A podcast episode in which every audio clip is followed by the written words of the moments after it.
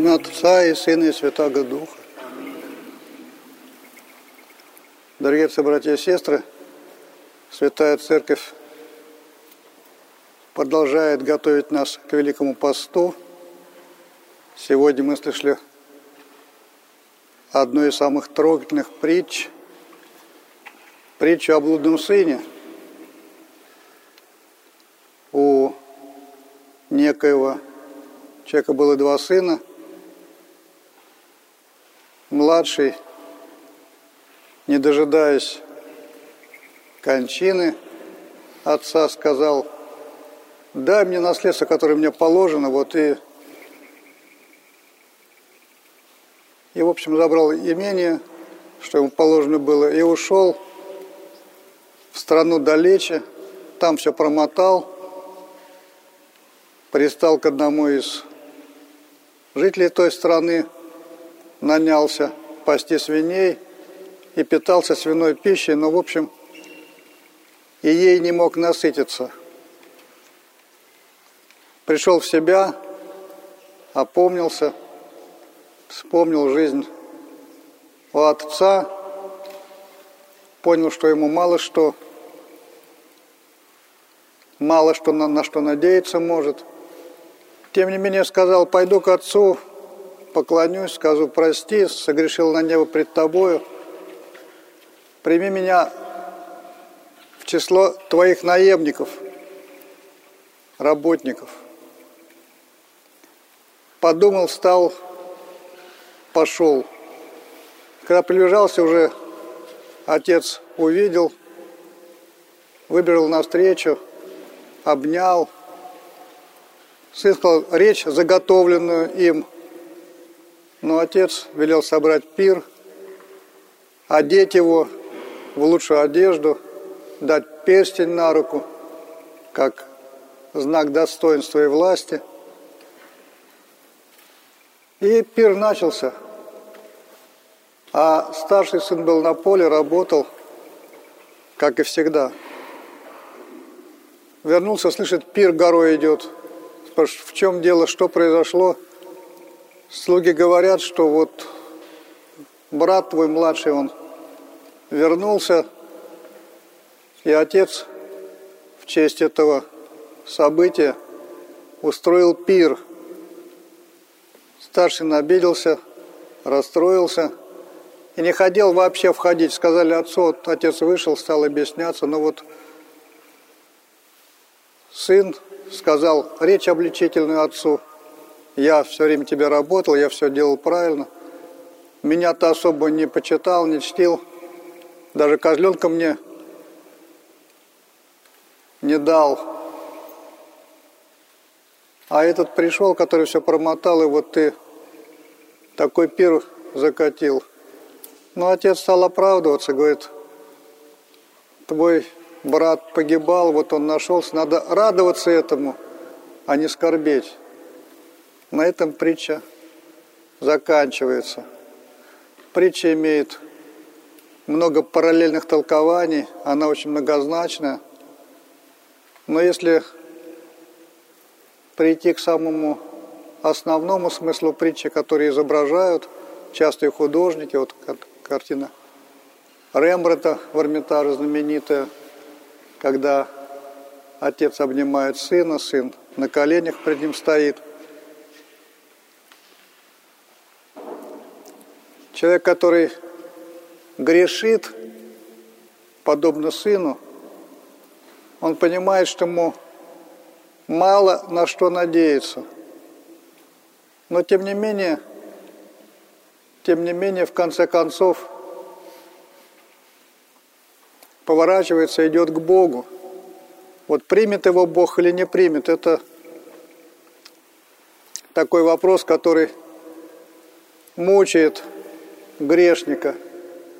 Приходит на исповедь к священнику, рассказывает – что натворил, как жил. Вот сам на себя доносит. И, конечно, заглядывает в лицо священнику, как вот это. Если священник принимает человека, ну, значит, и Бог принимает. Если священник морщится, выговаривает, то, в общем, конечно, большое огорчение человека. Конечно, он где-то как-то чувствует и, может быть, ты слышал эту притчу, что Бог всех призывает. И действительно так. Священник может принять по-разному, но тем не менее Бог принимает человека, который пришел, оставил прежнее. Очень важно в притче понять, почему, например, отец не отправился туда к сыну сам, его вызволять. Но потому что он не мог быть в том месте и среди тех людей, с которыми сын прожигал, проматывал имение. То есть либо там, либо здесь. Есть вещи, которые не сочетаются. То есть отец не проклинал сына, продолжал бы любить и там, но, но ничего не мог сделать, пока сам сын не вернется. Вернулся, он его принял. Какая происходит часто людей ошибка? Говорит, вот Бог меня любит, Бог нас любит в любой ситуации – его любовь мы не можем разрушить, но Он не может быть вместе с нами в нашем грехе. Мы должны оставить грех и прийти к Богу, и тогда Он примет и не вспомнит нам наши грехи, если мы, подобно сыну младшему, скажем, прими меня в число твоих работников, я готов на тебя работать, ни на что уже не рассчитываю. Ну, работники так, они, в общем, почти рабы. Человек таким состоянием приходит к Богу. Буду работать, буду трудиться на тебя, на твою церковь. В общем, особо не рассчитываю. Там уж там смотри как. Прими меня от, от, как одного от, из твоих работников. И в таком контексте Бог принимает. Но тогда надо уйти из того места, где ты грешишь. Нельзя это совместить. То есть Бог нас любит, и есть такая ошибка, человек живет в грехе. И говорит, ну Бог меня любит, да, любит. Но ты не сможешь быть вместе с Богом и вместе со грехом. Невозможно. Бог останется там, где Он есть, а ты останешься там, где ты находишься в грехе. И вот тебе и погибель. Это очень важно. Сын пришел к отцу. А тот его обнял, ничего не вспомнил, закатил пир, дал достоинство. И здесь возникает ситуация старшего сына, который был верным. В притче его роль также важна не только младшего сына. То есть он все делал хорошо, делал все правильно, но вот пришел младший сын, это притча-то, в общем-то, такой из сельской жизни. Человек один проматывал имение родительское, пил, спился вот такой алкаш – прости Господи, как это бывает у нас часто на деревне. Вот, мотался и так далее. А старший посевную сделал там за урожаем, собрал урожай, все вот. И тут младший опомнился, прибежал, все уже сделано, вот и говорит, ну, я теперь буду жить хорошо, в общем, я исправлю, ну, больше буду работать теперь как вот старший сын. И отец устраивает пир, потому что он вернулся, вот этот пьяница пришел, и вот когда приходит старший сын уже с поля, когда все там, и вдруг слышит там пир, он говорит, что, что происходит? Говорит, ну вот, младший, он исправился, он пришел, отец его простил, вот мы пируем в эту, в эту честь. Как вот чувство этого человека? Очень обидно, очень горько, понятно – по-человечески ситуация этого старшего сына. Действительно, отец выходит и уговаривает его прийти и радоваться о том, что младший погибал и нашелся. Вот такая любовь у отца к детям. Ну, отчасти мы эту любовь тоже можем понять. Любовь родителей. И бывает и матери, и отцу даже жальче тех, кто погибает, а не тех, кто хорошо живет. Тоже понятно. Но войдет или не войдет старший сын, это проблема. Проблема, на самом деле, это проблема наша. Мы любим, хотим спасти всем, кто вот живет так, как от блудный сын, младший и так далее. Хотим мы всем спасения или не хотим? Работаем, не работаем? Это вот та же самая ситуация, которой мы воспитывались в советское время очень долго. Вот кто не работает, не ест. Это, конечно, евангельское слово, но в колхозе так, понимаете, да, чтобы никто не жил богато, никто не это вот, все должно быть равно. И вот этот момент, чтобы кому-то дали чуть больше, или он мало работал, а ему дали столько же, если такая притча и так далее, человек начинает возмущаться, нам тяжело, нам больно. Мы не принимаем такой порядок вещей. Нам кажется, вот нас надо наградить. А вот с этим-то что? Ну да, пока я работал, пока я трудился, посты соблюдал, в храм ходил и так далее. Он блудил там, проматывал и так далее, еще воровал, и в общем. И вот он в конце пришел уже инвалидом в церковь на костылях. И его принимают, его сажают, его причащают. Ну как так? Как будто ничего и не было и принимают Царство Небесное. Вот такой порядок вещей трудно принять, нелегко принять. Но вот он такой порядок вещей. И мы знаем бунт демонов, знаем бунт людей, безбожников, атеистов. Они не говорят, что Бога нет, это глупость. Бог есть. Они говорят, мы этот порядок не принимаем, нам так не нравится, мы этого не хотим как говорил Иван Карамазов, я свой билетик в Царство Небесное возвращаю, не хочу. Мне это не нравится.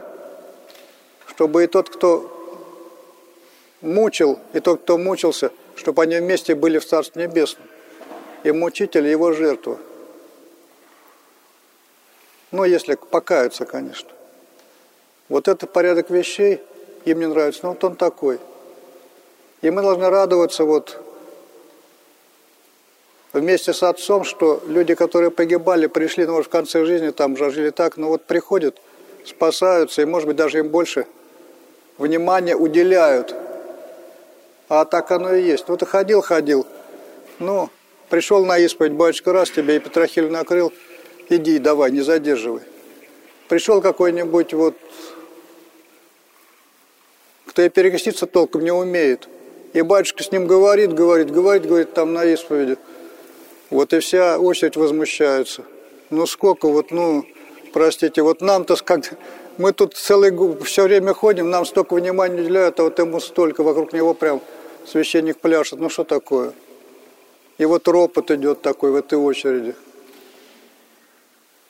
То есть все это из нашей жизни, все это как-то очень понятно, но самое главное, вот эта любовь Бога Отца, она такова – в чем была бы ошибка младшего сына, чтобы он раскаялся, бывает, понял, что неправильно, но поступил как Иуда, взял и удавился.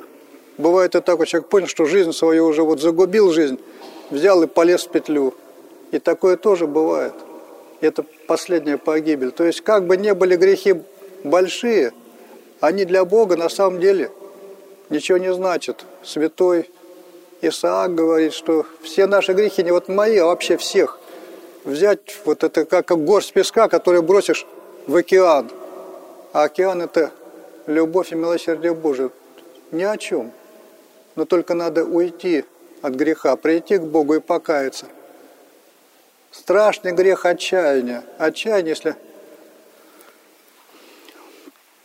Что смысл отчаяния, суть отчаяния?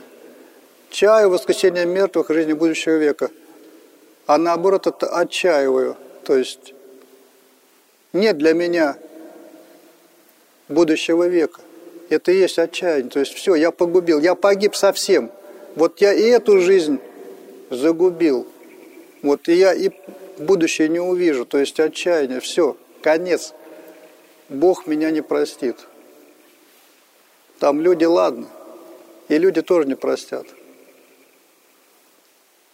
А на самом деле Бог прощает, Бог простит. То есть отчаяние, последний грех, этого не надо. То есть, ну, нагрешил, упал и так далее. И сказать стыдно, что натворил. Пришел, покаялся, Бог принял, Бог любит. Вот этого отчаяния быть не должно. Это последняя степень, как говорил наставник старцу Силуану, наставник Христос. Держи ум твой в аде, не отчаивайся. То есть все, вот ты как бы по всей логике ты должен погибнуть. Тебя прощать не за что, тебя не за что жалеть. Но не отчаивайся, Бог любит. То есть держи ум свой в аде и не отчаивайся. Что бы ты ни сделал, все равно есть любящий Отец. То есть можно вернуться. Единственное, единственное надо сделать выбор. Все-таки ты остаешься в грехе, или ты возвращаешься к Богу, хочешь к Нему прийти, как разбойник на кресте. Это уже в самом конце и спасся. То есть твой выбор, либо-либо. А Бог свой выбор сделал, Он тебя любит, но Он не может быть вместе с грехом. Вот и все. Решил, я в грехе не буду, и нечего отчаиваться. Бог простит. Аминь.